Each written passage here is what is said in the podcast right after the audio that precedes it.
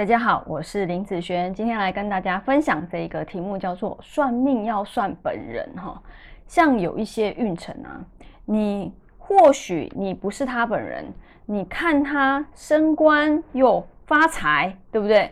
但是别人看起来是很不错的啊，因为升官发财怎么会是不好的事呢？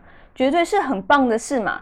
但是有的时候，如果是他本人来讲，某些运程，好，某些组合，他的升官发财对他来讲，他不会觉得好，好，那是别人觉得好，甚至他朋友觉得好，甚至他的同事觉得好，他的呃家人觉得好，或者是他的配偶觉得好，但是那种好不是你自己能够感受到的。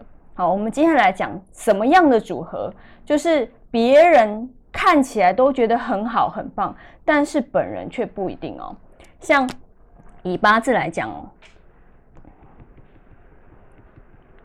日主受克方面的运势，它其实是一个相反的一个状况哦。譬如说什么叫做日主受克？日主受克，它是一个官煞怎么样？来克日主，那日主是谁？日主就是我嘛。人家来克我，当然我会觉得不好。但是这个官煞，它其实是 OK 的官煞哦，就代表说，其实假设我们来讲主管的部分好了，这个主管其实对你来讲，你会觉得很有压力。他一直丢东西给你，甚至他对你要求东要求西，但是。以他的角度来讲，他并没有做错事，因为他本来就要要求你。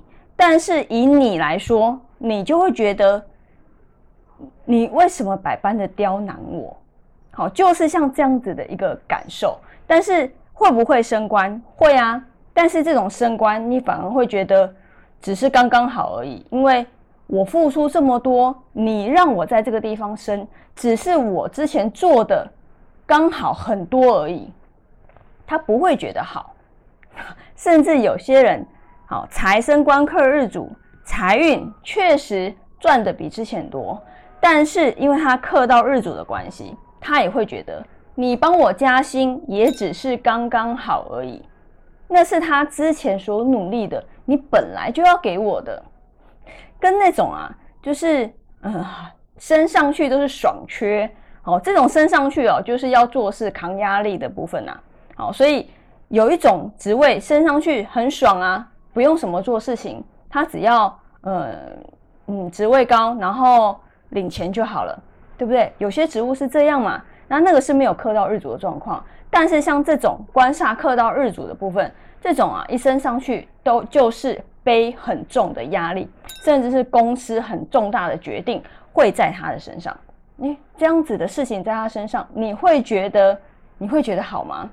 压力非常非常的重哦，吼，所以像我之前已经不止遇到过一个啦。我像之前有一个客人，他进入到那一个大运之后，马上变成了日主授课，他升官没有错，他跑到了一个好比较高、比较高级的职位，好算是一个比较呃部门级来讲，算是一个最高权位的一个地方。但是因为他发生克日主的一个关系，所以呢，那个主管。